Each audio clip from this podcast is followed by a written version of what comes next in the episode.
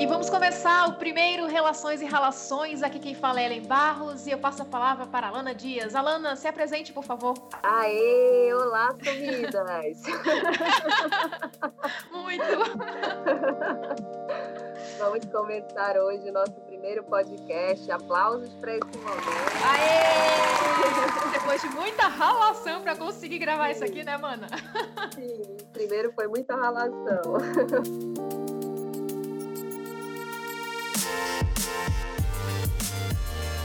Mas o que, que a gente vai falar hoje, Alana? Então, hoje a gente vai falar sobre um tema bastante usual hoje, né? Graças a Deus, eu acho que a cabeça das mulheres hoje tem se aberto muito para falar sobre isso, que é relacionamento abusivo. E acho que quanto mais a gente fala, mais a gente consegue não somente ajudar os outros, como se ajudar. Com certeza. como no meu caso, né? Você acompanhou a minha história, né? Sim. E eu já sabia que estava no relacionamento abusivo, fui aprendendo, e ao longo do tempo a ficha parece que foi caindo devagar, até eu entender o contexto completo de um, de um abusador, né, que a gente vai abordar aqui, e entender que o contato com o abusador, em geral, não é bom ser mantido, né, depois de uma relação abusiva. Sim, sim. A gente costuma começar a entender, na verdade, tudo aquilo que a gente passou quando a gente vai atrás da informação mesmo, né? Porque Exato. a gente tem a consciência que a gente está numa relação abusiva às vezes. Tem momentos que a gente não se dá conta, que a gente está lá continuando e achando que é o amor da vida e quer mudar e quer fazer tudo para agradar, mas tem um determinado momento que a gente se toca realmente de que aquilo ali não é normal, né?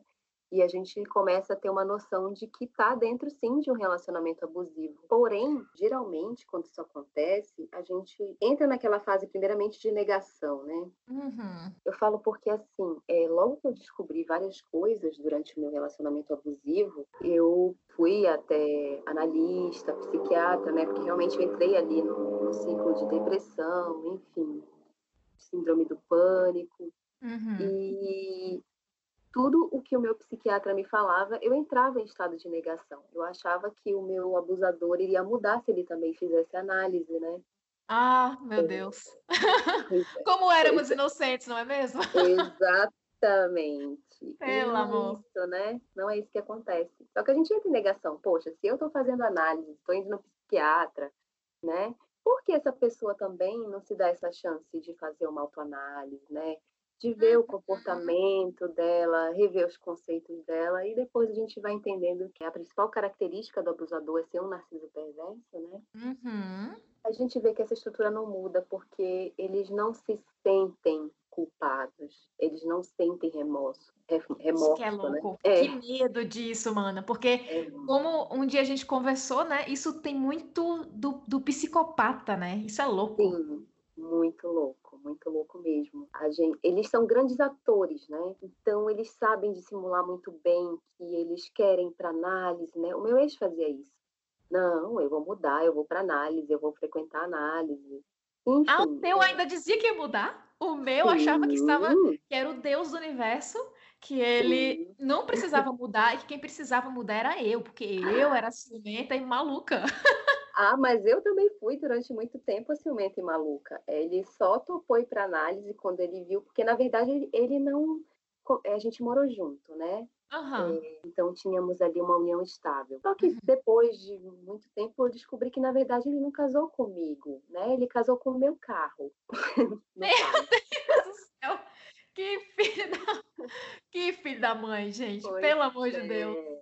Então, para não perder a boca, né, de estar tá sendo sustentado, de ter um carrão lá para andar e pegar as menininhas que ele queria pegar, ele falava para mim que topava fazer uma análise quando eu descobri tudo, quando desmascararam ele, né, enfim.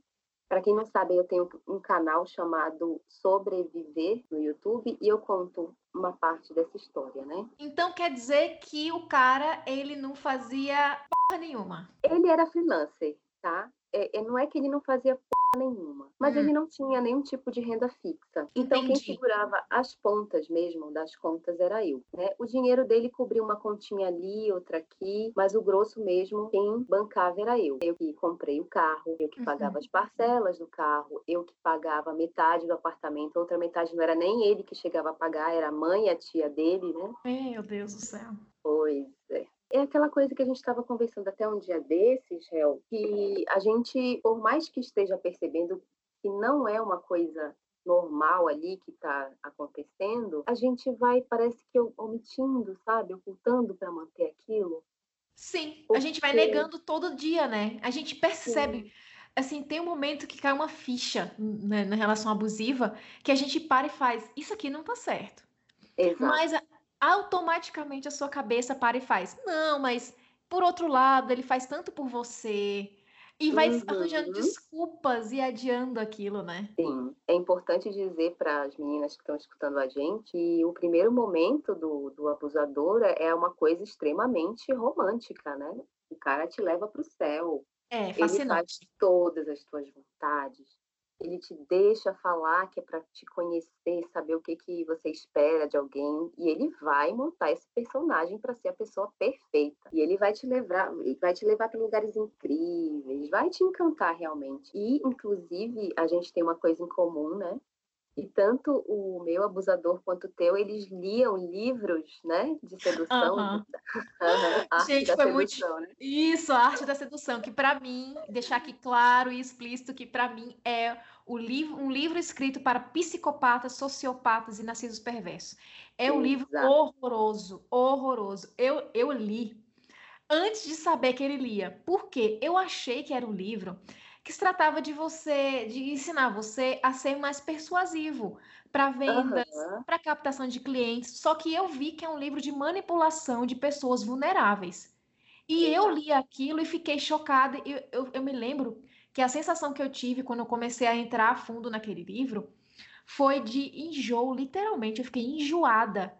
Porque enojada. eu pensei, enojada mesmo, porque eu pensei, caramba, Quantas pessoas não são vítimas desse livro? Mal sabia que eu era uma das vítimas.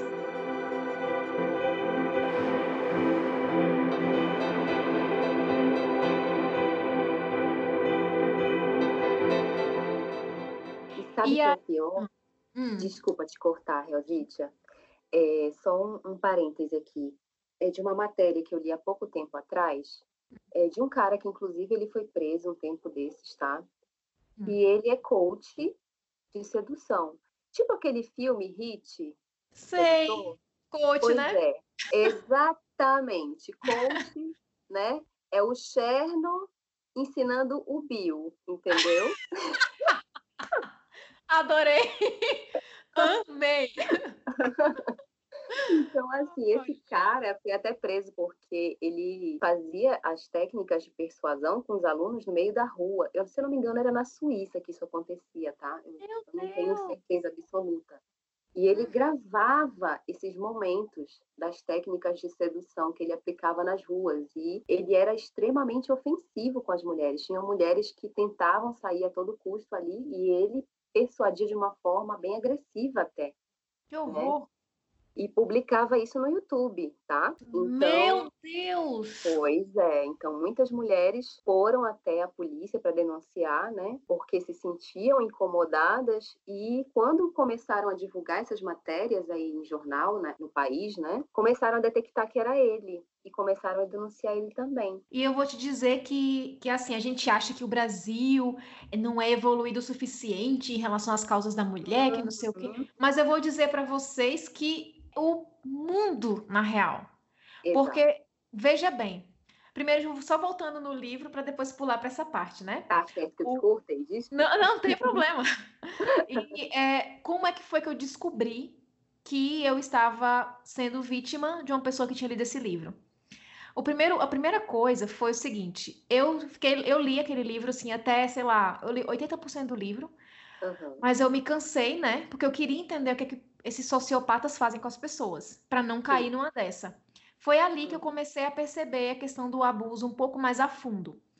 E Sim. aí eu, eu lembro que eu li, quando eu enchi o saco de ler aquilo ali tudo, eu lia mais os tópicos e as coisas mais importantes.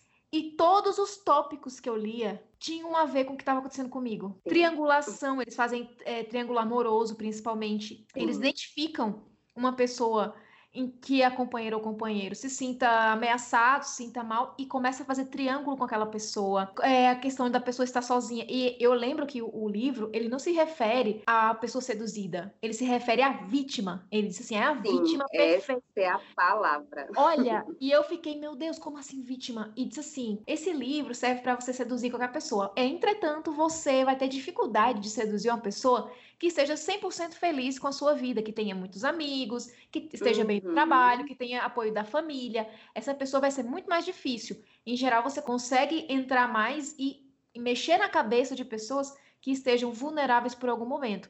E aquilo Exato. foi uma explosão, porque eu sabia que na época, por estar morando fora do país sozinha, sem muitos amigos, sem um apoio maior, eu era a vítima perfeita para aquilo. Eu disse, caramba. E eu lembro que eu tirei fotos daquelas do, dos, dos, tópicos e mandei para os uhum. meus pais e disse: Olha, isso tudo está acontecendo comigo, eu tenho que me livrar dessa relação. E foi ali que eu comecei a, a sair, né? Mas, assim, voltando. Uhum. Porque, assim, esse meu ex era do Canadá, né? Sim. E, teoricamente, o Canadá é evoluidíssimo, né? Trudeau é maravilhoso, ah, no momento certo, né? Então, é eu primeiro fui mundo, né? É primeiro mundo, né, meu amor? Só que o que eu vi de cafajeste lá. É. Não é fácil. Assim, ó. Lá, a cultura da traição realmente é menor do que aqui. Lá, uhum. trair, eles acham feio, certo? Eles não acham legal. Aqui é um pouco mais banalizado, né? Embora a gente também não goste. Mas lá é uma cultura realmente diferente. Só que, independente de ser diferente a cultura, nego quando quer, nego faz.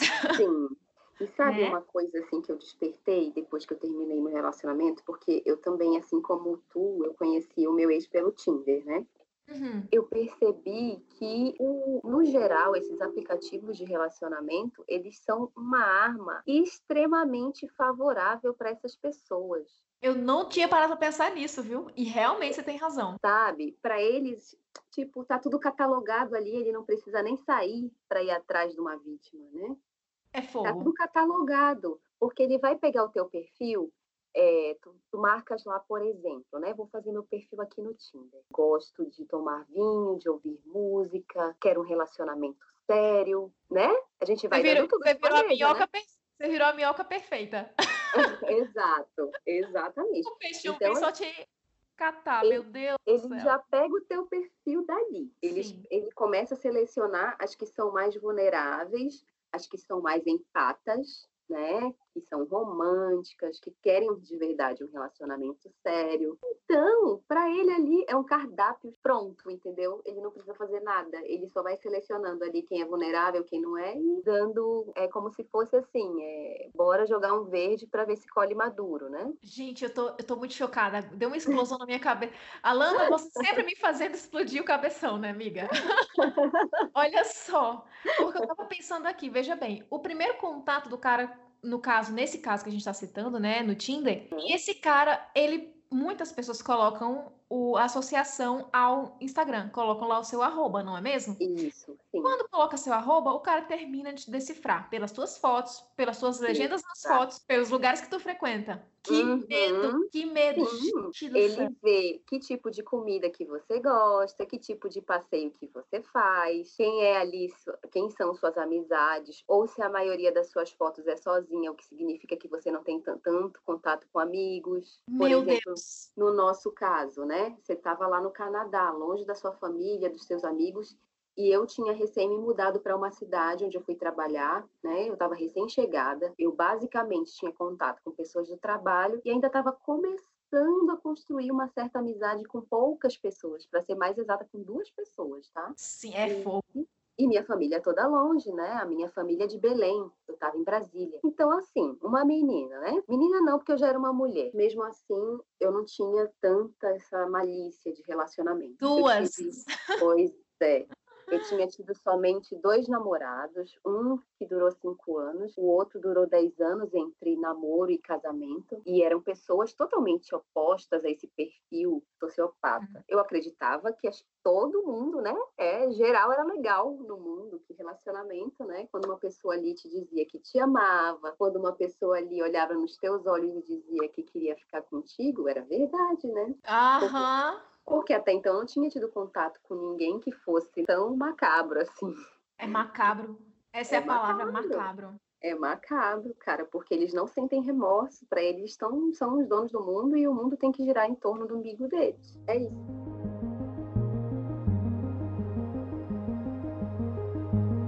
Cada um tem um modo de se apresentar, né? Cada narcisista tem um, digamos, um certo orgulho. Uns do corpo, outros uhum. do, da uhum. inteligência. Esse Sim. meu ex do Canadá, ele tinha muito lance com a inteligência. Eu lembro que uhum. ele lia diversos tipos de livro, até coisa de matemática, que não era a área dele, ele é mais da área da criação, é um cara que ele é escritor, ele é produtor de vídeos, essas coisas. Então, assim, ele é da. ele é, ele é miçangueiro. Mas ele queria Entendi. aprender. É miçangueiro. E ele queria era aprender outra.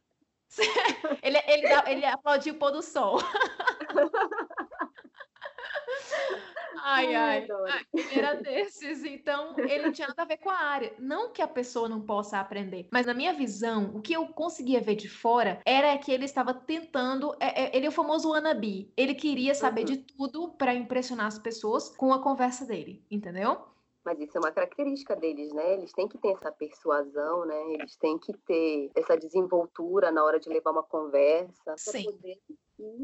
E, e isso também é ensinado no próprio livro lá, né? De técnicas de sedução. Sim, exatamente. Eles, eles ensinam o cara ao que falar. Ele cita até livros, se eu não me engano, que é para o cara falar que já leu, né? Que é para surpreender ele. É, cara, é, é o Olha... falando por mim mesmo. É muito.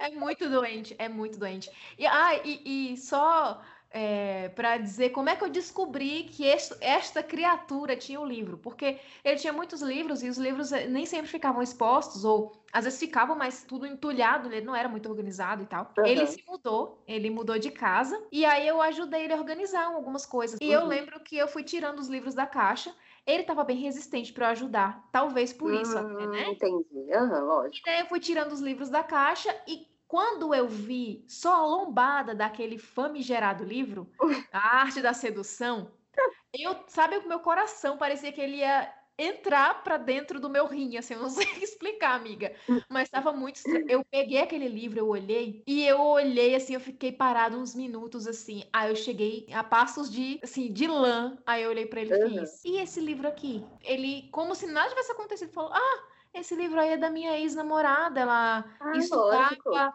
É, assim, ela estudava publicidade e precisou ler esse livro para a faculdade. Aí eu olhei para ele e fiz assim: esse livro aqui não é de comunicação tá? Uhum. Eu sei que uhum. não é.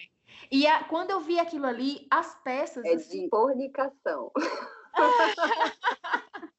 Olha, quando eu, amiga, é assim, nunca caiu uma ficha tão grande na minha cabeça. Só que. Mas não é cai não, de verdade, né? Não cai. A gente, a gente sabe com quem tá lidando. A gente não é burra. A gente vê. Uhum. Se alguém chegasse para mim e dissesse, né, na época, Ellen, Fulano é um bosta.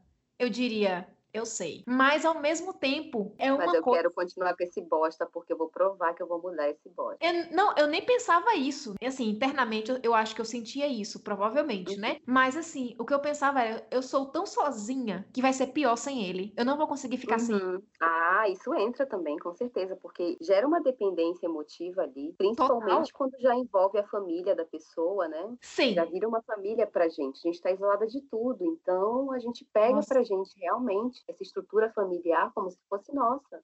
Sim, 100%. E, e eu te digo, juro, te digo mesmo, no fim do relacionamento, eu fiquei mais pelo amparo familiar que eu tinha por parte da família dele do que por ele mesmo. Sim, eu Porque também. Porque eram pessoas que estavam ali do meu lado, por mais que, tudo bem, ele tivesse feito o que fez e a família sabia e me apoiava muito. E quando terminei, me ajudou muito também, tá? Hum. É, hum. Mas era a família dele, é. né? Uhum. Eu lembro que a família do meu ex também, eles sacam que a criatura não é 100% normal. Eu lembro que eu os pais dele eram, assim, maravilhosos comigo. A irmã dele, maravilhosos mesmo. Uhum. Até hoje eu uhum. amo, assim. Eles são pessoas muito do bem. Isso não, ai de mim se não fosse eles lá, muitas vezes. Uhum. Posso falar e o aí, mesmo também. Só, e aí um dia eu conversei com o pai dele por telefone e o pai dele falou: "É, Ellen, eu não sei o que fulano quer da vida. Não dá para compreender o que é que ele quer". Eu disse: "Cara, se o pai dele tá dizendo isso, isso foi logo bem na finaleira mesmo. Eu tava assim, já quase sem aguentar, já tinha terminado. Uhum. Eu tava eu tava entre aspas solteira, mas a gente tava num eu, eu, eu assim tinha épocas que eu tinha crise E eu acho que eu uhum. tive uma crise, Alana, que eu lembro que a gente estava conversando, e eu identifico que eu tive uma crise de pânico na minha vida inteira. Uhum. Que foi quando a gente foi conversar, estávamos acabados, eu tinha acabado o relacionamento, e não estava aguentando ficar sem ele, porque eu estava muito transtornada, muito sozinha. Começa a abstinência, né? Exatamente, abstinência. E eu pensava, é como se fosse uma droga na minha vida mesmo. Eu não consigo ficar sem. E aí a gente saiu para conversar num barzinho. E ele me falou coisas horríveis. Sim, tipo, começou a citar todos os meus defeitos, entre aspas, que não eram todos, um sim, mas alguns ele tinha inventado, tá? Uhum. E começou Isso a falar.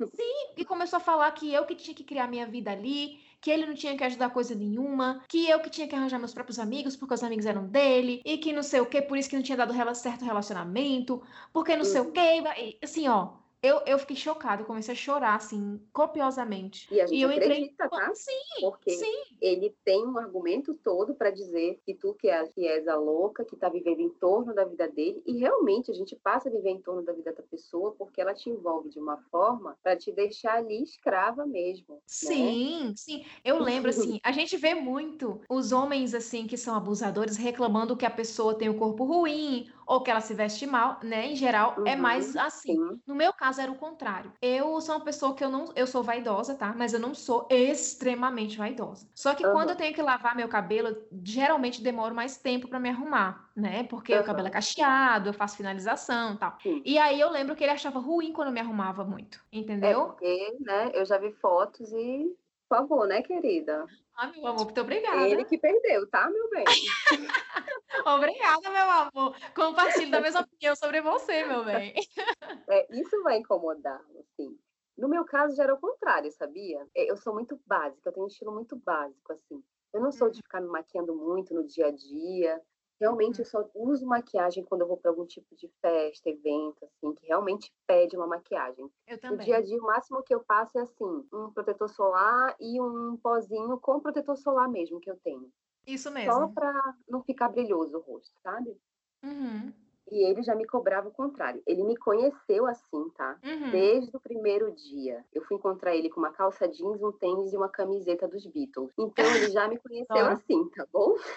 Adoro! Eu não estava de salto, eu não estava maquiadíssima. Lógico que eu estava arrumada. Não estava largada, estava cheirosa, com o cabelinho ali, né? uma escovinha, né? Um perfume, uhum. um um batonzinho, um lápis de olho, mas eu não estava extremamente arrumada. Então Sim. ele já me conheceu assim e demonstrava que gostava do meu estilo. Com o tempo, quando começa né, a segunda fase, que é a fase de desvalorização da pessoa, ele começou a atacar na forma como eu me vestia, ele começou a atacar o meu corpo.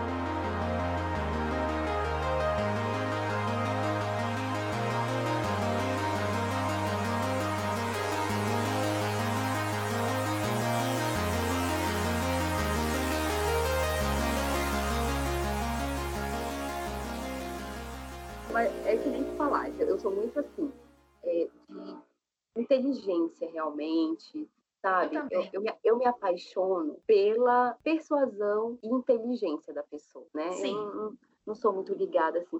É lógico que se vier um combo, a gente agradece, né? Mas. não vai achar ruim, né, amiga? Exato.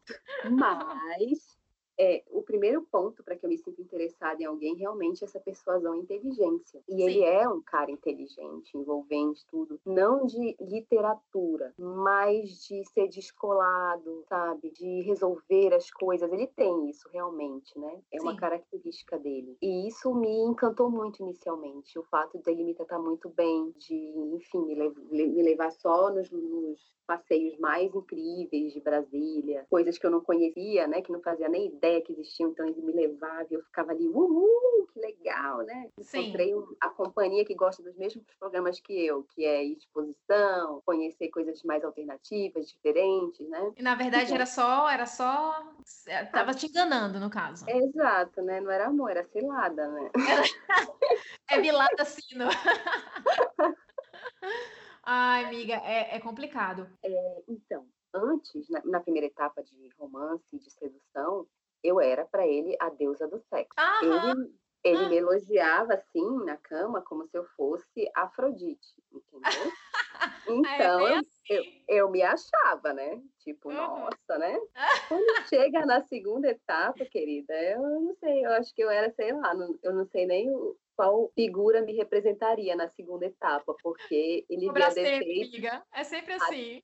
É, até a minha unha, se tivesse torta, era um problema para ele, digamos assim, chegar aos finalmente ou se sentir interessado sexualmente por mim, né? Era é. desculpa para tudo. É desculpa porque eles são broxas, né? Eles não conseguem. Exato. Não, eles não conseguem a longo prazo. Eles precisam de pessoas diferentes. Eles não é. conseguem manter vamos ser abertas agora, tá, meninas que estão escutando? É. Uhum. Eles não conseguem manter tesão por alguém que é suprimento para eles. Eu sei que é forte ouvir isso, mas você, para ele, é um objeto. E objetos, quando se tornam, por exemplo, no meu caso, que era uma provedora, eu era uma espécie de mãe, filhos não sentem tesão por mãe. Quer dizer, às vezes Freud explica alguns casos em particular, né? É verdade. Mas, no geral, geral, se você é a provedora desse cara, que é um narciso perverso, ele não vai sentir tesão por você, porque ele vai te enxergar como mãe, que tá ali para suprir e encobrir as merdas dele. Essa é a verdade. Então, ele não não vai sentir tesão por você. Vai ser inicialmente prazeroso, sim, porque ele tá ali naquele jogo te seduzindo, te conhecendo, né? Mas com o tempo, isso aí vai broxando. Sim. E né? assim, ó, no teu caso, ele te culpava, né? Chegou a te culpar? Sim. Chegou, sim, né? Sim, ele no falava meu... das estrias do meu bumbum meu... ele. Sendo que ele, Olha. desde o primeiro dia, lógico, viu as estrias no meu bumbum, mas depois passou a incomodar ele tudo era uma desculpa para a gente não transar. Tudo, tudo era uma desculpa para a gente não transar. E quando o fato acontecia, ele se esforçava muito para conseguir. Meu Dava para ver que ele estava se esforçando, fechando o olho, se concentrando. E isso me deixava devastada. É horrível. A gente acha é que a culpa é nossa, né? Exato, a gente se sente um lixo. É, no meu caso, pelo menos isso ele não fez. Ele falou, ele chegou a falar que, ai, dá para ver que a nossa libido é diferente. E assim, Alana, eu não uhum. sou uma pessoa que, que assim, ah, é louca, esganida por sexo. Eu gosto muito de sexo sexo, mas Sim, eu não normal. sou ninfomaníaca, eu sou bem normal. Sim, eu já e, chamou assim... de ninfomaníaca várias vezes. Você é Ai, é ninfomaníaca.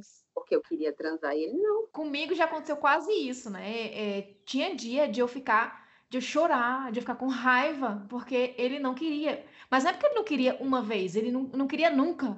Ele não Exatamente. me procurava nunca. Exatamente. E eu falei, o que tá acontecendo? E ele falou, e é só que assim, ele terminou se revelando logo no começo do relacionamento. Ele terminou se abrindo e falando sobre os relacionamentos anteriores. E isso aconteceu uhum. em todos os relacionamentos dele, tá? Eu não fui uhum. a primeira, eu sabia. Inclusive, a primeira namorada dele, eu soube que botou-lhe um chifre na cabeça porque ele não comia ela. Ela é. foi, ficou com o ex-namorado, e inclusive, olha só esse babado aí. Uhum. Ele eu lembro que um dia eu descobri, porque como eu sou baixinha, ele tinha umas prateleiras que, é, que eram meio altas, eu não conseguia ver exatamente tudo que tinha em cima. Uhum. Um dia, procurando alguma coisa, uma chave, alguma coisa ali em cima, eu, sem querer, derrubei um porta-retrato. Segurei na mão, né? Consegui não derrubar no chão. Uhum. E era o porta-retrato com a foto da ex dele. Essa uhum. primeira que botou chifre nele. Uhum. E eu sabia porque ele tinha mostrado foto dela antes, né? E Sim. eu disse que aquele. E essa menina, ela morreu. Nossa, que pesado. Ela morreu, é bem pesada, assim. E, tipo, ela morreu de bobagem, assim, sabe? Ela queria tirar uma foto legal do trem, do trem vindo. Nossa. E não, ela acho que ela esperou demais o trem chegar, se arriscou demais.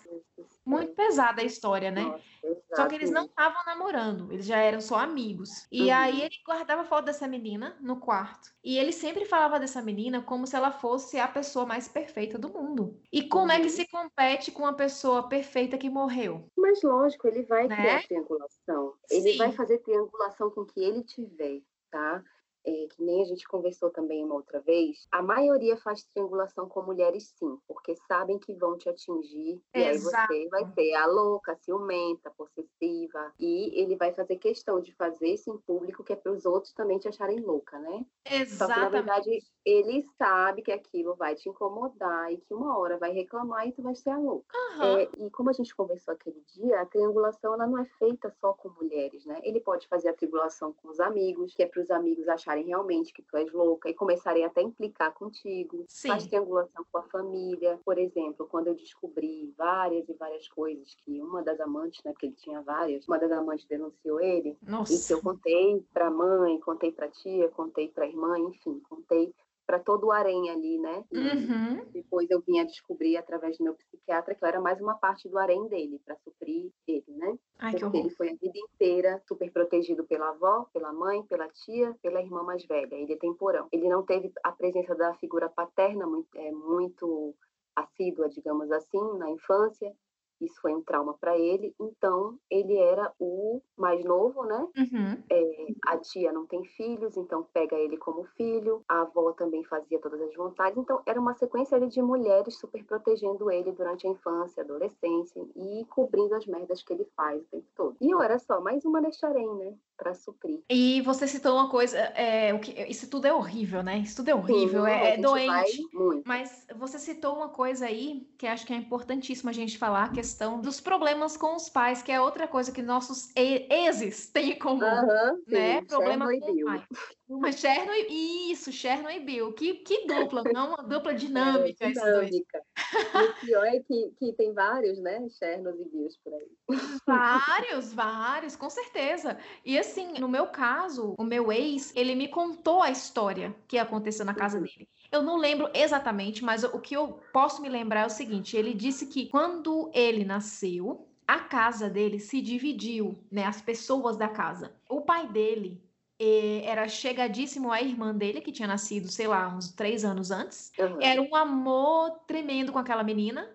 E quando ele Uhum. nasceu, ele meio que foi escanteado pelo pai, disse ele. Uhum. E a mãe pegava ele e super protegia, né? No sentido de É. dar todo esse afeto. Sim, é, E- é aquela coisa que a gente conversou. Eu sei que muitos pais é, é um tentando acertar, tentar suprir uma carência por outra. Sim. E é isso que vai criando essa estrutura narcísica, porque a mãe sempre está ali para resolver os problemas, a mãe está ali sempre como provedora. Então ele começa a enxergar a mulher como quem vai resolver os problemas, quem vai aturar as birras dele, né? Porque a mãe vai aturar todas as birras, porque ele é o coitadinho, que o pai não dá atenção. Sim, E se estrutura assim. sim, exatamente. E eu lembro que a- eu via na casa dos pais dele, um dia eu fiquei muito chocada. Eu fui ao banheiro de cima, porque o de baixo não tinha não tinha cestinha de lixo, né? Que eles colocam tudo no, no vaso sanitário. Só que Uhum. como a maioria das pessoas que vão lá são amigos mais velhos, então não tem mulheres que menstruem, né, mais. Só que como eu Sim. estava menstruada, eu precisava jogar o absorvente fora.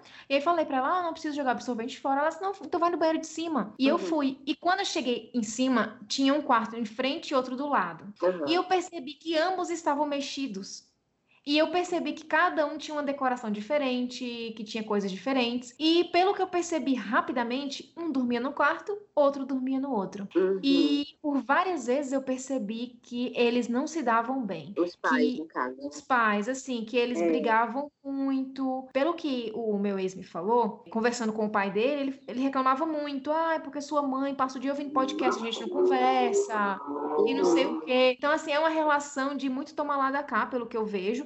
O pai dele me parece uma pessoa mais tranquila e mais aberta. A mãe dele me parece mais fechada, mas é uma pessoa muito legal. Só que parece que eles não se entendem. Aí eu vi um dia uma coisa que me lembrou muito o que uma das coisas que eu via nele que eu acho que acontecia com você, que era quando a gente Uhum. saía, comia mulheres com os olhos, de Sim. virar e olhar, Exato, exato. né? Uhum. E aí eu falo, teve um dia, foi muito engraçado, acho que engraçado assim, hoje, né? É, foi muito traumático na época. É, ele olhava mesmo e eu dizia, pô, mas pelo amor de Deus, tenha modos, né? Tenha respeito. Uhum. Tome Dizia, tempo, "Por quê? homem. Pois é, tome tempo. E ele, o que, que você tá falando? O que, que você tá falando? Sua louca. Tá louca? Ai, olha, olha, duas situações que pra mim foram tenebrosas, assim. A primeira, é a gente tava no começo do relacionamento, assim, fazia poucos meses, fazia, sei lá, uns quatro, cinco meses. E a gente foi numa festa de aniversário de, um- de uma colega dele. E aí tinha uma garçonete lá, muito bonita. Tem muita mulher, homem bonito ali naquele lugar. Meu Deus do céu. É uma terra pra você limpar os olhos mesmo. E aí tinha uma garçonete passando e ele não tirava o olho da garçonete. Mas assim, ó, não tirava. E eu olhava pra cara dele, olhava pra garçonete, olhava pra cara dele. E ficava assim, calada, sabe? Porque pra que que eu vou ficar falando assim, ai, que coisa ridícula, eu vou ficar reclamando? Eu não. Mas ele queria que tu falasse, né? É, sabe é, é. Eles provocam a situação. Eles querem que você comece uma briga que, na verdade, ele provocou, que é pra você ser a louca. Exato, porque ele vai ficar calmando, né? E você vai sair como a ruim. E eu lembro, menina, que eu não aguentei, eu fui pro banheiro e eu fiquei respirando fundo porque eu disse, eu não queria falar nada daquilo. Eu, não, eu queria passar por cima e fingir que não tava nada acontecendo. Uhum. Era o que eu queria. Só que eu cheguei no banheiro e aí eu não consegui me controlar e comecei a chorar. Chorar uhum. e tava com muita raiva, muita, muita raiva. E eu comecei a demorar no banheiro. Ele mandou uma amiga, uma amiga dele pra ver se eu tava bem no banheiro. Uhum. E daí ela chegou, eu tava chorando. Ela perguntou se tava bem. Eu disse que tava. Ela disse, não, sai aqui, vamos conversar e tal. E aí uma merda aconteceu né? Eu me desabafei com ela, disse o que estava acontecendo, e ela, ao invés de dizer, nossa, que filho da puta, né, Ellen? Ela falou, uhum. Ellen, vem cá, você sabe que todo homem é assim, né? Não. eu parei e eu fiquei calada, assim, olhando pra cara dela, incrédula no que ela estava falando. E eu disse, que ela estava com, com outro, né? Era, era morava um amigo dele, só que o amigo dele era paquerador, só não era, mas não era abusivo pelo que eu vi, uhum. entendeu? Uhum. Mas ele era meio traidorzinho, assim, no sentido de paquerar. Uhum. E aí ele, ela chegou e conversou, ela disse, é, Ellen, todo homem é assim, você tem que se acostumar com isso. É, e no é, norma, é normatizar a filha da putagem, desculpa Sim. a linguagem. Mas é, mas é mesmo, é normatizar a sacanagem, né? Sim. E eu disse, não, eu não, eu não, eu não aceito, acho uma falta de respeito. Ela fez, e vai ver que ele não estava olhando para ela, que ele estava, ah, sei lá, se lembrando de alguma pessoa que não sei é, o quê. É, lógico. Aí eu, é, talvez, enfim, parei a conversa ali, beleza. Uhum. Depois de um tempo, eu soube que essa mulher foi conversar com ele uhum. e disse o seguinte, que estava preocupado que ficava preocupada com o nosso relacionamento porque eu era muito ciumenta. Na psicologia tem um termo que se usa que o nome é, mama, é macacos voadores, tá? É como se fosse uma analogia àqueles macacos da Dorothy do filme. Sei. Que a bruxa manda para atormentar a Dorothy. Sim. Então, essa terminologia vem do filme, que é quando a pessoa se antecipa com os amigos, com familiares, com pessoas que são do convívio da gente, né? No caso, se estiver no relacionamento abusivo, uhum. ele se antecipa e já meio que dá a entender que você é ciumenta, que você causa, que ele sofre. Com certeza. Então, quando acontece esse tipo de situação que ele provoca a briga para que você haja porque ele se alimenta disso, né? Ele é um vampiro. Quando ele faz todo esse movimento para que você reaja, só reafirma para essas pessoas o que ele falou para elas anteriormente. Então, na cabeça delas, você vai ser louca, explosiva, ele vai ser a vítima e a gente vai ser sempre a louca. É sempre isso. Né? É muito louco isso. Sabe o que me parece? Que são sempre várias armadilhas colocadas perto de você. Você está no meio e tem uhum. um monte de uhum. armadilha ao seu redor e você Sim. parece que não tem escapatória, né? Sim, porque ele já poluiu todo mundo contra você, né? Exatamente. Então, essas pessoas vão sempre enxergá-lo como a vítima e a gente como a possessiva, a, louca. A doida possessiva. Né?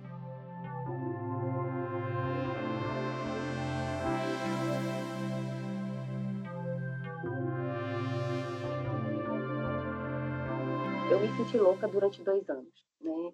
Eu sempre era, era louca ciumenta, eu sempre via coisa onde não tinha. Então, quando eu peguei o computador dele, que eu vi tudo, que eu descobri tudo, todas as conversas, todas as sujeiras mesmo, porque tinha muita coisa baixa, pesada, é, se utilizando inclusive das técnicas do livro, né? Uhum. Então, as frases que eu chamava de Ctrl C, Ctrl V, ele usava as mesmas frases. Sinto sua falta, quero, vamos nos ver, pense em você, eu, eu vou para qualquer lugar você escolhe o lugar para a gente conversar. Essa era uma frase que ele utilizava, inclusive, comigo quando a gente brigava, tá? E ele queria se reaproximar. Eu vou onde você quiser. Eu vou te encontrar onde você quiser. Vamos conversar. Ele falava isso para todas elas. Então, apesar de ter sido chocante e frustrante para mim, foi libertador saber que eu não era louca. Sim. Foi libertador para mim saber que eu não era paranoica, foi libertador saber para mim que tudo aquilo que aquele homem durante dois anos repetia na minha cabeça não era loucura, que eu realmente estava vendo o que eu estava vendo, né? Que era e, tudo real. Uhum. Exato. Então, assim, eu tenho provas até hoje, eu tenho print das coisas até hoje, eu guardo, justamente para que, se houver aí algum tipo de retaliação, eu esteja respaldada. Eu tenho os contratos de aluguel no meu nome, eu tenho toda a documentação do carro que era meu, que ele destruiu no final do relacionamento para ficar com uma parte do seguro. Essa tá? é a tá? parte mais filha da p desse cara. Meu é... Deus. Quando ele viu que ele ia perder o carro, ele destruiu o carro né? Porque era um bem meu e eu não queria dividir. Eu disse que eu ia vender o carro e ele se desesperou. né? Então ele pegou ali a chave reserva do carro de madrugada, saiu e deu na traseira de um ônibus. Deu perda total numa TRE, numa TR4. Meu então, Deus do céu.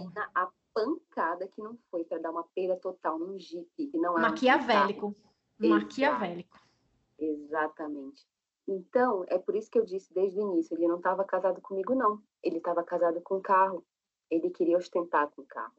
Ele ficava 90% né, da, do tempo com o carro, porque eu tinha um trabalho fixo, que eu passava o dia inteiro no trabalho, e ele tinha esse trabalho de freelancer, então ele ficava com o carro, ficava com tudo. Eu deixava o meu carro na mão dele, né? Sim. E, enfim, era Aí ele deitava e rolava, né? Eu estava trabalhando, ele dizia que ia visitar cliente, que ia entregar fotos, né? Porque ele é fotógrafo. Então uhum. ele dizia que ele ia mostrar para os clientes, né? E tudo. Não, ele estava indo se encontrar com um monte de menina que ele conhecia em rede social. Que nojo. É, então, assim, foi libertador, sabe? Quando eu descobri, eu sofri muito, lógico, eu chorei muito. Eu entrei em depressão, mas foi libertador saber que eu não era louca, que eu não era a possessiva, a ciumenta e que eu tinha razão em tudo aquilo que eu estava vendo e que ele me dizia que eu não estava vendo, que eu era louca. É, é de matar. E, assim, ó, aconteceu coisas bem parecidas, né, comigo, como a gente já conversou. Uhum. E eu lembro que eu também peguei o celular dele para ver coisa e como assim como você não me orgulho disso, mas foi necessário. Foi ne... E às vezes é necessário fazer esse tipo de coisa, uhum. porque foi ali que eu descobri que tudo que eu pensava realmente era era real. Ele falando de outras meninas, ele não era era, no caso do meu, do meu ex, ele não era de ficar com outras meninas, porque uhum. eu acho que ele não tinha capacidade sexual para isso. Uhum. E aí ele. Não, mas eram com poucas que ele se encontrava sexualmente, no caso do meu, tá? Ah, pra é, ele, pode conversar. A, não, para ele a diversão era se sentir o sedutor. Para chegar a manter relações sexuais, de fato, eram pouquíssimas assim que eu via, pouquíssimas mesmo, tipo duas, três, mais de conversas, meu Deus, encontros, encontros mesmo assim para dar beijo na boca, para se pegar, enfim, eram várias. E ele mantinha sempre as mesmas, por quê? Porque eram aquelas que acreditavam nas mentiras dele, né? De Sim. que ele inventou que estava comigo porque eu fiquei grávida, né? Então elas acreditaram. Meu Deus.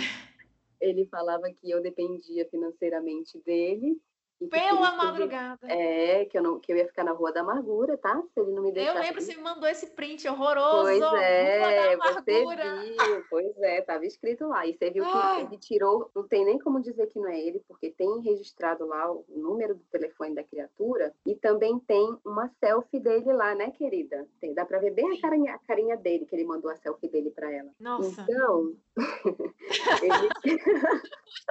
É que eu tô lembrando, desculpa, amiga. Não, cara, eu, eu mesmo acho graça, porque, cara, os prints só refletem aquilo que também eu tirei print de outras conversas. Era a mesma fala. Era a mesma fala. Vamos se ver amanhã? Eu vou onde você quiser.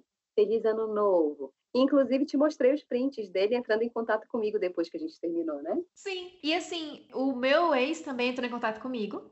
Uhum. E foi muito parecido, como você mesma viu, uhum. né? Tipo, Exato. o seu, só que em inglês. Né? E assim, eu acho importante a gente falar o seguinte, né? Que o relacionamento abusivo tem várias caras. Sim. Eu lembro que na época que eu tava passando por isso, eu identifiquei que eu estava passando por isso, tá? E eu comecei a procurar na internet. Nessa época não se falava muito sobre isso. E faz pouco Exato. tempo, tá? Faz poucos é, anos. Verdade. E o que se falava sobre relacionamento abusivo era muito mais voltado para um lance ou de, de porrada ou de xingamento. Violência né? doméstica né? mesmo, né? Isso. No meu caso, ocorreu uma certa violência doméstica, sim, mas não chegou a me bater em si, é, né? Mas é, ele, a, a, violência psicológica, Exato. ela pode chegar a matar. Essa abordagem psicológica já é um termo mais atual, que então, se relaciona mais ao, ao, eu diria, acho, sei lá, eu não tenho estatísticas, mas eu diria que 50% dos casos é o abuso psicológico. Sim. E, e assim, isso é muito sério. É igual a gente estava conversando um dia desses, né? Porque a palavra, ela tem o poder tanto de vida quanto de morte. É verdade. Então, se você tá ali deprimida, isolada de tudo, já tem uma tendência ali a não saber processar tudo aquilo. Isso pode levar ao extremo e dois lados do extremo. Tanto a gente mesmo atentar contra a própria vida, ou, sei lá, perder a sanidade mesmo, ou o próprio parceiro chegar num estágio de violência onde ele vai começar sim a te bater. E quem eu... sabe achar que é dono da sua vida ao ponto de querer tirá-la, né? Exatamente. Então, é, eu lembro que o dia que realmente acabou foi o dia que eu cheguei para argumentar com ele coisas que eu tinha lido de conversas dele. É, ele, ele não quis nem mais debater. Antes ele debatia dizendo que eu era louca, né? E dessa vez foi diferente.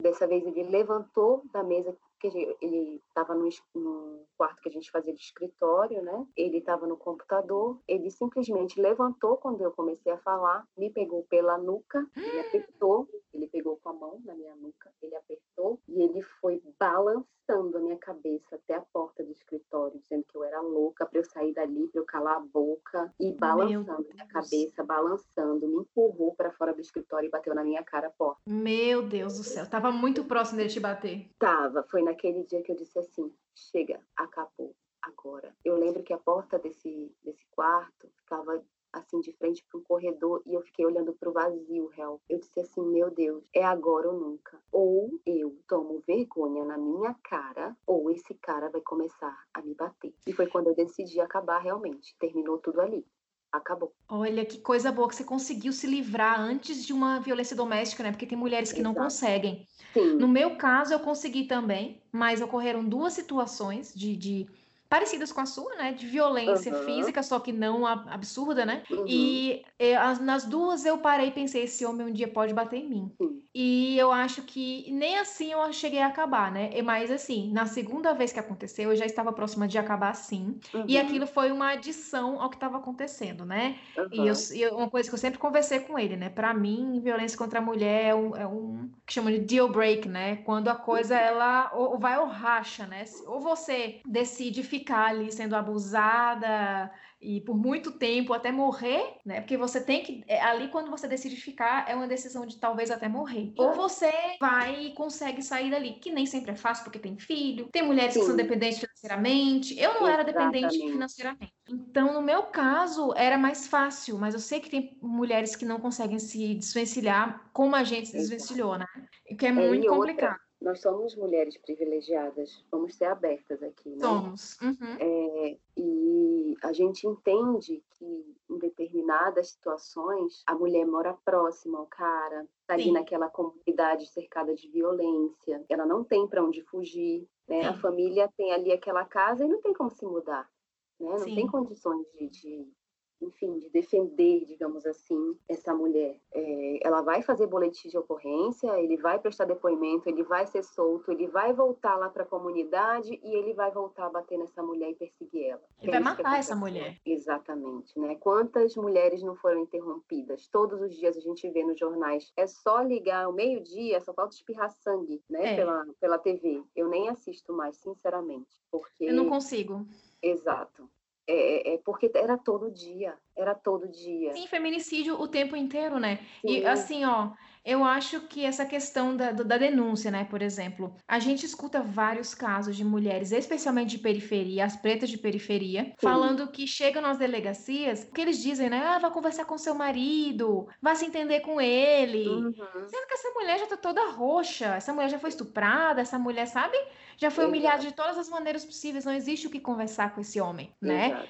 Então, essas Até mulheres, elas não existe diálogo com o abusador, né? Não existe diálogo. Ele impondo o que é para fazer e pronto. Exatamente. E aí, é, também, acho que como, é, como eu estava te falando, né, antes, acho que é importante a gente falar as caras do relacionamento abusivo, que não tem uma cara específica, não uhum. nem sempre tem abuso físico, né? Uhum. Mas sempre tem abuso psicológico, né? O abuso Sim ele tem que partir. Então, assim, é bom, é bom a gente ser bem criteriosa, ser cuidadosa nesse sentido, porque tem pessoas que são só um pouco chatas, tem pessoas que, tem pessoas que são só um pouco ciumentas, e coisas, uhum. são coisas resolvíveis. Essa pessoa, certamente, ela vai conseguir mudar devagar, se ela realmente quiser, né? Mas se a relação dela com ela própria, né, no sentido de ela se entender enquanto pessoa ciumenta, não tocar você psicologicamente e fisicamente, ok. Se Exato. passar a tocar, é aí que você deve começar a repensar as coisas e pensar se vale a pena ficar ali, né?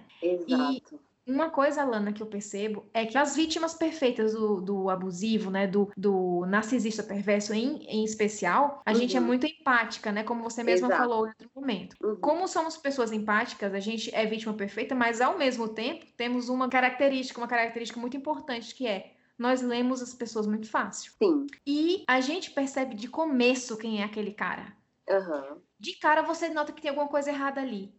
E aí que eu falo, esse para mim é o ponto mais importante. Se você parou, ficou com um cara, está conversando com um cara, e você sente alguma coisa errada, sua cabeça dizendo, olha, tem alguma coisa errada com esse cara, pare.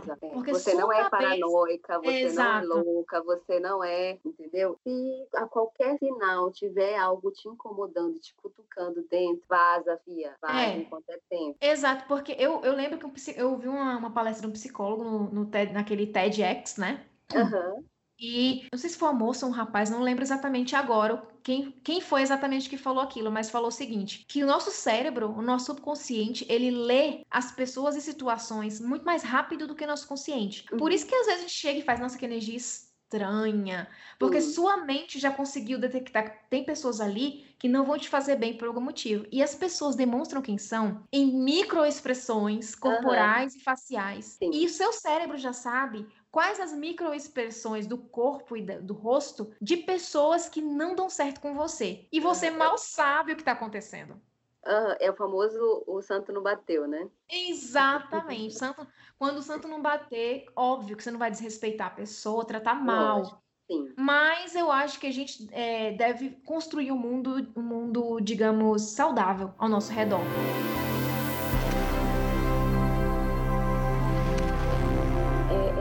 Faz de tudo para parecer muito parecida com Muito você. igual, aí não, realmente. É, é muito estranho. E a gente fica naquele conto de fadas da Alice no País das Maravilhas, né? Não, é quando uma pessoa parece demais com você, você tem que realmente botar o pé atrás, né? Porque eu acho uhum. assim, por, por, mais parecido que você procure as pessoas ao seu redor, né? Você tem vários amigos que pensam parecido, as Sim. pessoas vão ser completamente diferentes. E é isso uhum. que é legal. Para mim, não significa ter pessoas com pensamentos parecidos, não significa que eu tenho pessoas iguais a mim que vão agir exatamente como eu, como eu ajo ou que uhum. vão concordar com tudo que eu digo. E é ter, seria terrível, né?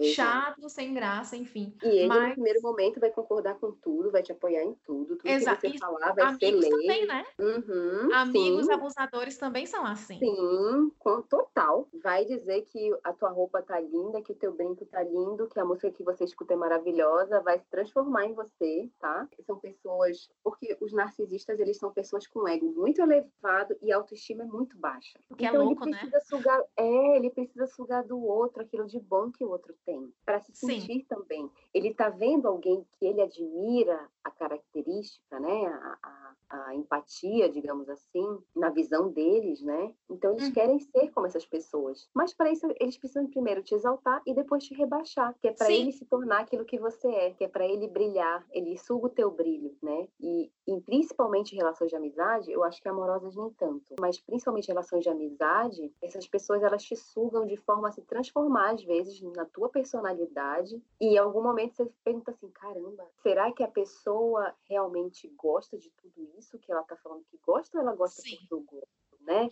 É, será que eu estou imitando ela ou ela está me imitando? É né? loucura é, quando isso começa a acontecer. É, total. A pessoa começa a fazer um espelhamento muito louco. Eu tive uma amizade assim. No meu e caso. A gente pode até tratar esse, esse tópico mais profundamente em outro momento, porque eu acho super importante a gente falar também família e amizade separados, sabe? Concordo, porque, porque é muito longo, é muito extenso. Sim, sim, sim. Mas pode falar, o que você ia falar? Desculpa te cortar, Helvi. No, no, meu caso, você falou assim, ah, assim, especialmente em relacionamentos de amizade, as pessoas se transformam em você. Eu tive um relacionamento antes desse relacionamento abusivo, que eu considero um relacionamento abusivo também, só que ele era uhum. em menores proporções, certo? Bem menores. Uhum. Porque a pessoa eu considero uma pessoa mais assim, mais debaixo do pano. Ele se escondia muito bem. Ele se escondia uhum. muito bem. Ele se mostrava em momentos muito específicos, bem raros. Entendi. Então, ele fingia se, ele fingia mudar, ele sugou a minha personalidade, né? E ele agia, ele assim, ele agia de uma maneira como se fosse, como se ele tivesse o mesmo caráter que o meu, sendo que temos caráteres completamente diferentes. Né? Sim, e eu sim. lembro que ele parecia uma bucha, assim, sabe? Sugava tudo. E eu lembro Uhum. que quando a gente estava junto, eu ficava muito incomodada, ficava incomodada e lem- ficava parada pensando assim, meu Deus, mas a gente é tão parecido que dá até agonia, Aham, sabe? uhum. E eu lembro quando a gente terminou, ele foi já ficar com a outra, que ele tava me traindo, né? Uhum. E aí, e Uhum. nos reencontramos uns 15 dias depois para conversar, botar uns pingos nos is, enfim, ver qual era a re- a real situação. Basicamente, ele tinha se transformado na mulher com quem ele estava. Lógico. Então é, é de chocar, é chocante. E eu, eu lembro que eu falava assim, eu não sabia que ele tinha essa característica mais narcisista. Uhum. Ele não era narcisista perverso, ele era narcisista. Mas que ainda Uhum. assim vai te fazer sentir uma porcaria com você mesma. Porque no início é maravilhoso e depois você vira um nada. Você vira assim, ah, é culpa sua que não tá dando certo na É cama. porque ele não é tem mais o que sua. sugar de ti, entendeu? Não tem, Ele exatamente. já se transformou em você. Já, ele se esgota, né? É, até eu tenho certeza que essas pessoas não têm consciência, não têm consciência sobre o que fazem. Elas simplesmente fazem por instinto, sabe? Uhum. E eu acho que se escutarem algo, algo que a gente tá falando agora, elas vão parar, não, não, não sou É assim. claro, Tá claro que não vai negar, vai negar. É, é, e outra, não é recomendado que essas pessoas façam tratamento, tá? Porque elas vão para o tratamento não por acharem que podem mudar ou que elas estão fazendo algo de errado. Elas vão para adaptar suas técnicas de persuasão com aquilo que elas vão escutar no analista ou no psiquiatra para melhorarem a sua tática, tá? Para dificultar pessoas que já sabem como é esse movimento de relacionamento abusivo, para que não se reconheça num, de imediato, assim, entendeu? É, e isso é uma Então- característica do psicopata e do sociopata. É, exato, elas não vão para melhorar, não, elas vão para piorar.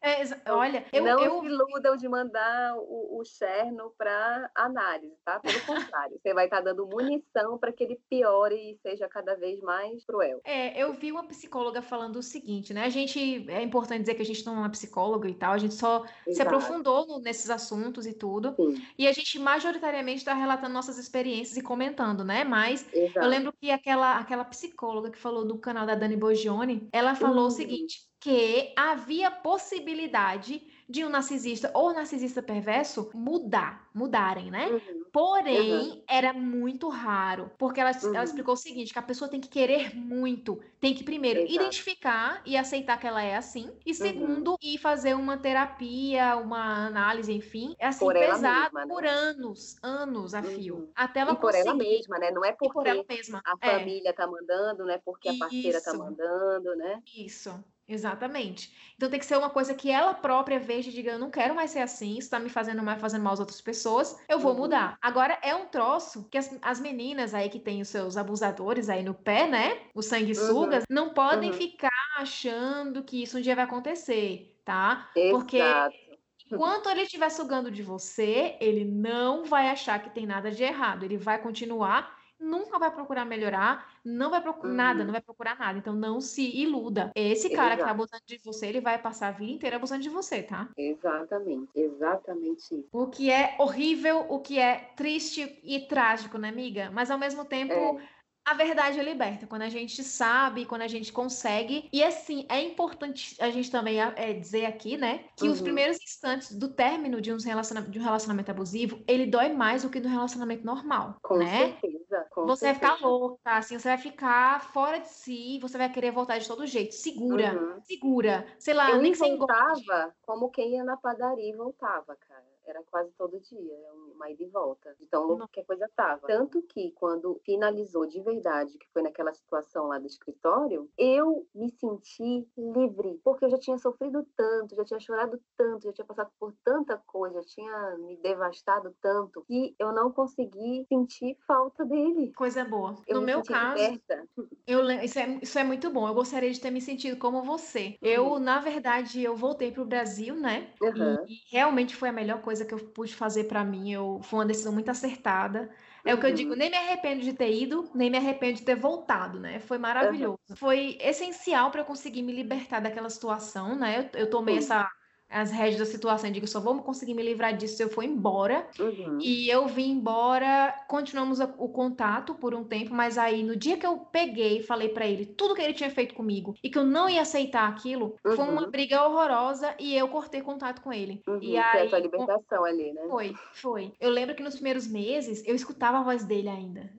Tipo, Nossa. era uma dor, era uma dor que eu não conseguia explicar. Sim. E eu lembro que, que, sabe, eu não conseguia escutar uma música que eu escutei junto com ele, era terrível. Uhum. E eu lembro que um dia eu disse, não, vamos enfrentar essa porcaria. Aí eu fiz uma lista com todas as músicas que ele gostava e escutei e comecei a enfrentar aquilo ali e é comecei a melhorar. Luto, né?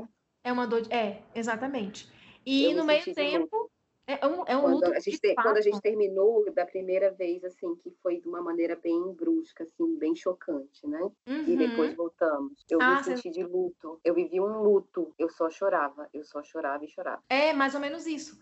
Como eu vim pro Brasil, assim, e eu arranjei logo um emprego aqui, eu uhum. fiquei, eu consegui me ocupar, que eu tava querendo muito uma atividade, sabe?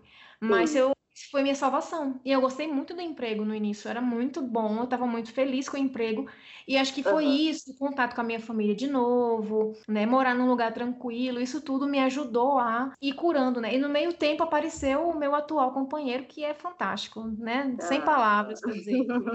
é, a gente está falando aqui é, de, de pessoas abusivas, não dizendo que os companheiros que a gente tem sejam perfeitos. Né? Exato, né? Exato. Ninguém é perfeito, as pessoas vão uhum. te desagradar, uma hora vocês vão brigar, é normal. O que não é normal. Todo relacionamento é, é, tem as suas divergências, né? Tem. É normal. Exato, normal. O que não é normal é você se sentir menos do que você é. É você Exato. se sentir humilhada, é você se sentir no fundo do poço. Isso que não é Sim, é normal. Exatamente. E a, a questão também, eu estava vendo aqui um dos tópicos que a gente colocou, é sobre a normatização do abuso. Uhum. Né? Que é, é, é, o que aquela amiga dele fez contigo, né? Naquela conversa, que todo homem é assim. Exatamente. Dizer que todo homem é assim, que olha para outras mulheres, a sua cara. Uhum. Olha, a gente sabe, Alana, que ninguém é cego. Todo mundo vê pessoas bonitas. Sim. E não tem problema olhar para uma pessoa bonita. Uhum. Mas tudo tem que ter parcimônia, tem que ter respeito. Tanto pela sua companheira ou companheiro, quanto pela pessoa que você está olhando, né? Exato. Então não é que você não vai ver uma... a gente, Alana, não vê um homem bonito, a gente vê, a gente vê, acha bonito. Sim, assim ponto. como os nossos atuais companheiros também veem, acham bonito. Isso, né? exatamente. E... mas não é por isso que ele de fato vai lá atrás da mulher, né? Para dar um oi.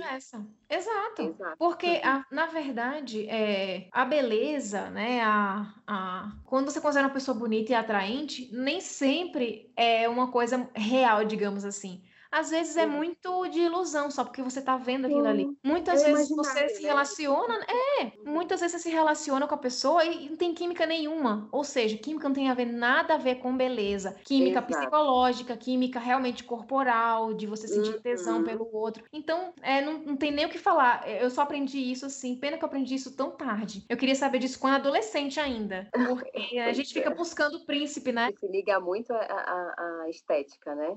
Se liga muito Porque, à estética. Mas sabe por quê? Porque a gente é ensinado assim, é. né? Ah, eu, for, eu tô gostando do Ele é bonito? É, pois é, ele é bonito. cara é gente boa, não pergunta se o menino, sabe? É bacana, Sim. te trata bem. Não, pergunta... A primeira coisa que pergunta é, ele é bonito? Sim, né? sim, exatamente. E assim, eu lembro essa coisa da, da, normatização, né? Eu lembro que eu conversava com um amigo que ele, ele tinha alguma coisa ali de abusador. E ele falava muito assim: ah, mas dê tempo ao tempo também. Ele pode ser que ele não tenha querido dizer isso, que não uhum. sei o quê. Uhum. Então, não adianta a gente tentar cobrir só com a peneira, né? Cobrir só com a peneira, exato. Não adianta. A gente tem que ser realista Primeiro, eu acho que o mais importante para você se livrar de um relacionamento abusivo, acho que a gente tem que ter uns passos, né, amiga?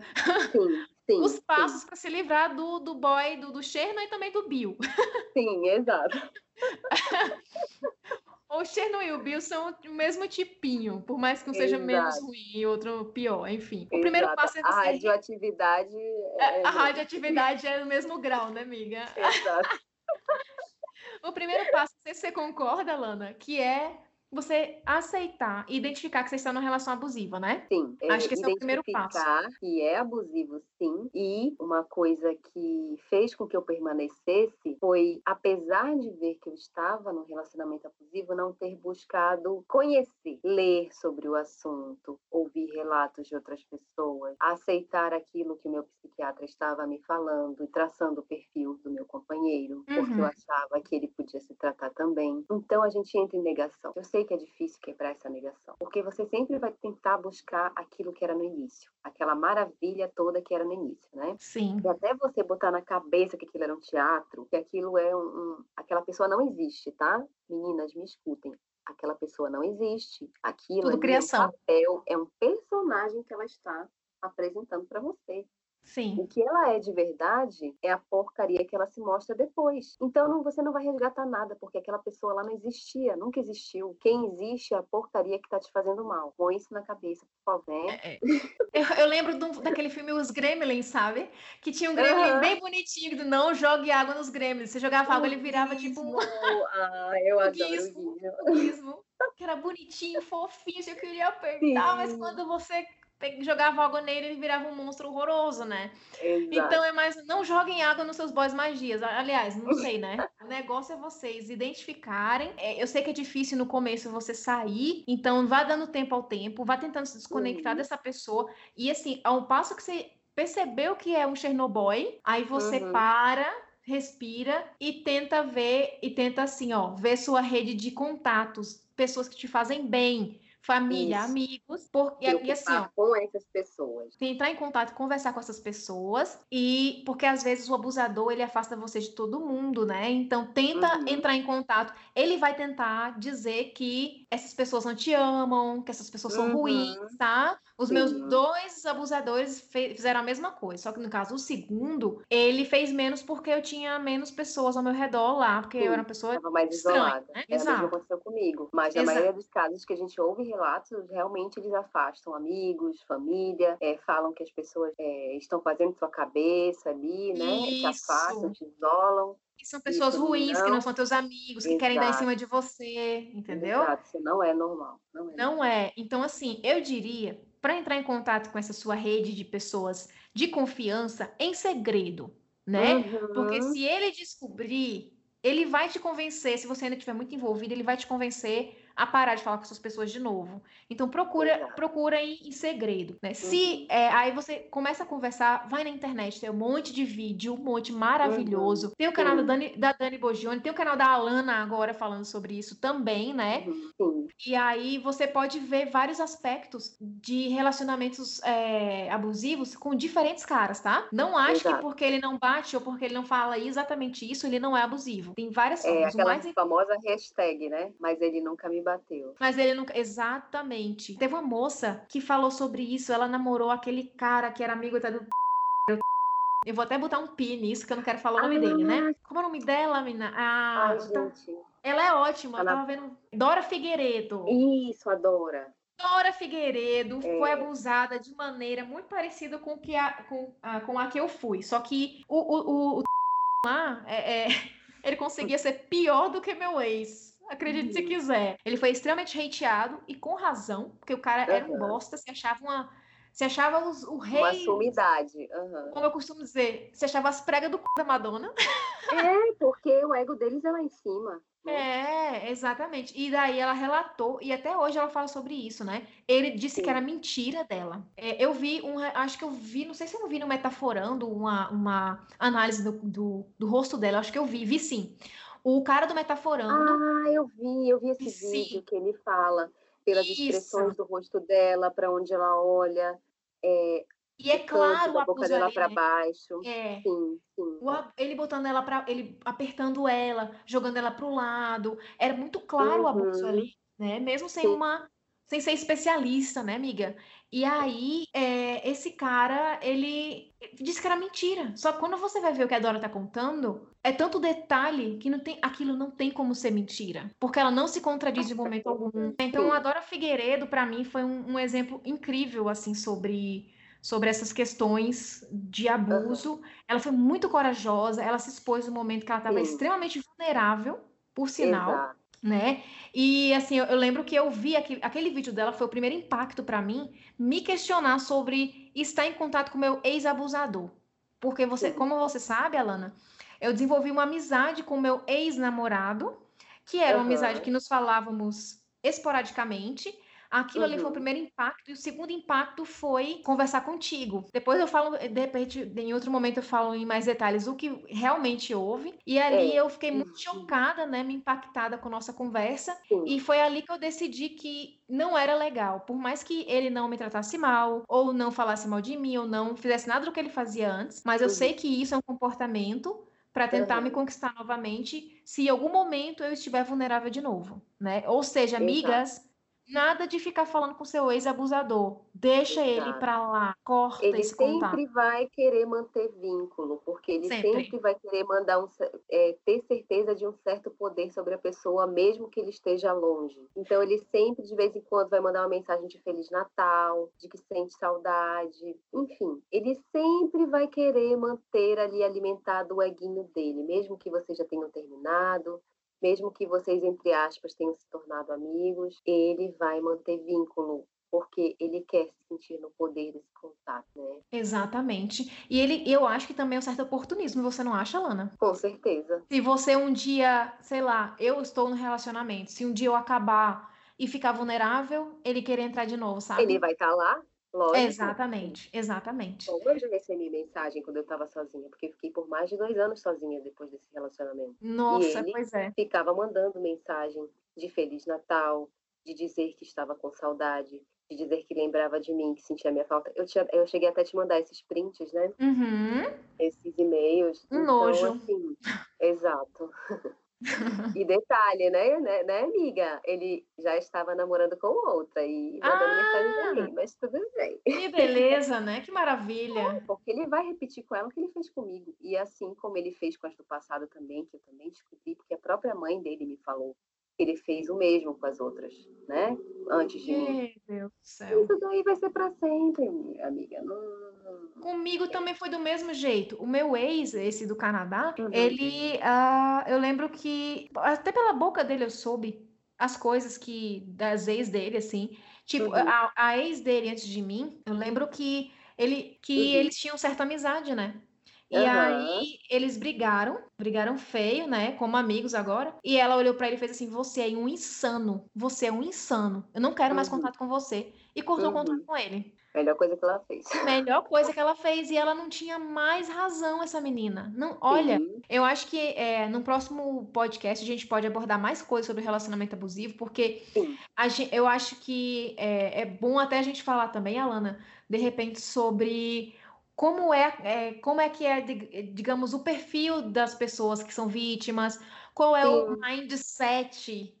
Uhum. Eu, odeio, eu, não gosto de falar porque os coaches roubaram ela, né? Mas uhum. qual, qual, o mindset que a gente tem em relação a relacionamento? Gourmetizaram, né? O, Ai, gente, é, é, horrível. Enfim, eu achei muita coisa para se falar. Isso aqui é uma uhum. introdução, uhum. né? Eu e a Alana, Exato. a gente está comentando nossas relações ali. E uhum tentando dar conselhos de, é, que são às vezes difíceis, mas que a, a, gente sabe que são efetivos. É ou não é? É, porque é um conhecimento empírico, né? A gente sabe que a gente vai ler a teoria, tá? Mas a gente de fato só vai conseguir encaixar uma coisa, alguma coisa ali na teoria quando a gente tem esse conhecimento empírico, né? Quando a gente viveu na pele essa emoção. Vamos falar contigo, Alana, como sempre, né? Como Nossas sempre, conversas aí. Estamos e juntas. aí, estamos juntas e agora juntas com outras manas aí. Vamos se apoiar. É, a gente está sempre aberta à conversa, né? O meu Exato. Instagram é o arroba elbarros, H-E-L Barros, ou Hel Barros, para os que preferirem. E o teu, Alana? O meu é o It's Alanix, com X no final. Então, você pode ir lá me procurar, mandar direct. E o teu é, canal? Pois é, o meu canal eu até coloquei no próprio perfil, na bio da, do Instagram, né? O nome é Sobre Dois Pontos Viver. Uhum. E tem o link do perfil do YouTube na, na, no meu Instagram, né? Então, se vocês quiserem, vai já direcionar. E aí tem, eu acredito que agora a gente está com cinco vídeos lá. Muito bem, perfeito. Então, agora os contatos estão feitos né? É, espero que vocês tenham gostado, espero que vocês tenham se divertido de alguma maneira também ali com, com o Cherno, com o Bill, com a Alana e com a Ellen. Então, um grande beijo para todos vocês e deixo agora a palavra com a Lana. Beijo, gente. Muito obrigada se vocês ficaram até agora aqui acompanhando a gente. É... Essa é uma voz que a gente gostaria de dar também para outras pessoas, né? Então, seria legal a comunicação de vocês com a gente, caso vocês queiram participar de algum podcast também com a gente, né, Hel? Exato. Por favor, seria um prazerzão e sempre adicionando, né? Eu quero trazer outras pessoas aqui, né? Uhum. Inclusive nossos companheiros que também já tiveram relacionamentos abusivos, não é mesmo? Exatamente. Pois é, seria super legal trazer eles aqui para fazer uma entrevista, se eles quiserem, se sentirem à vontade, né? É, porque existe esse outro lado também, né? Existe. Por mais que estatisticamente seja realmente menor, mas existe. É, os homens também são abusados, eu já conheci vários. Uhum, sim. Então é isso, e beijão, beijão Alana, beijão todo mundo e tchau! Tchau, beijo sumida! Tchau, tchau!